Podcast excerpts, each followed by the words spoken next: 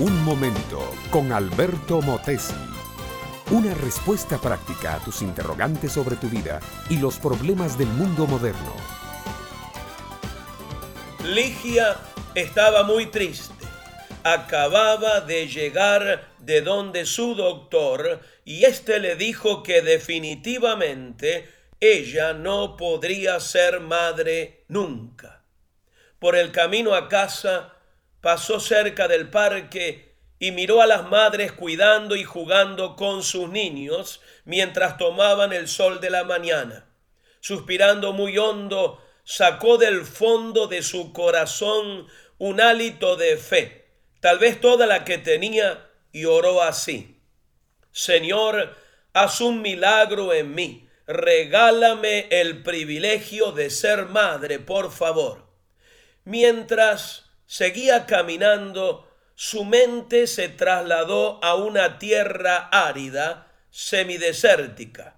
Allí miró a muchos rebaños de ovejas, cabras, camellos, muchos sirvientes trabajando y moviéndose de un lado al otro. Sentado fuera de una enorme tienda hecha con piel de camellos, se hallaba un hombre viejo, doblado por los años y frisando ya una centena en sus espaldas. Adentro de la tienda, unas matronas atendían a Sara.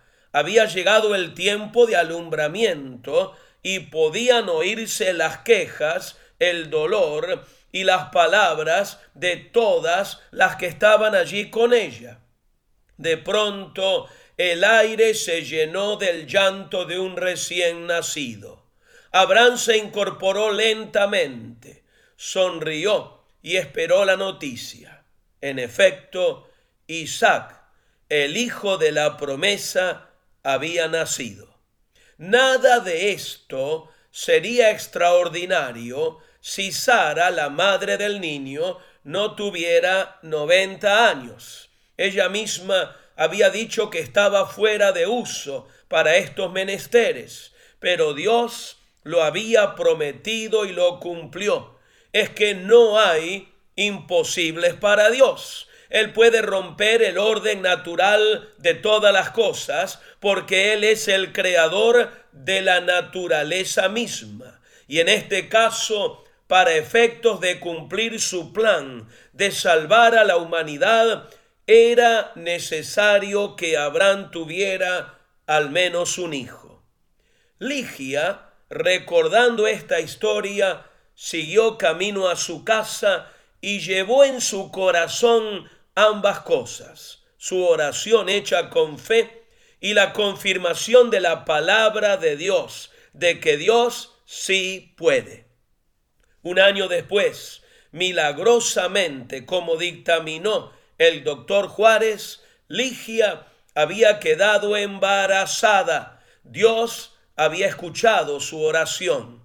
Mi amiga, mi amigo, para Dios todo es posible.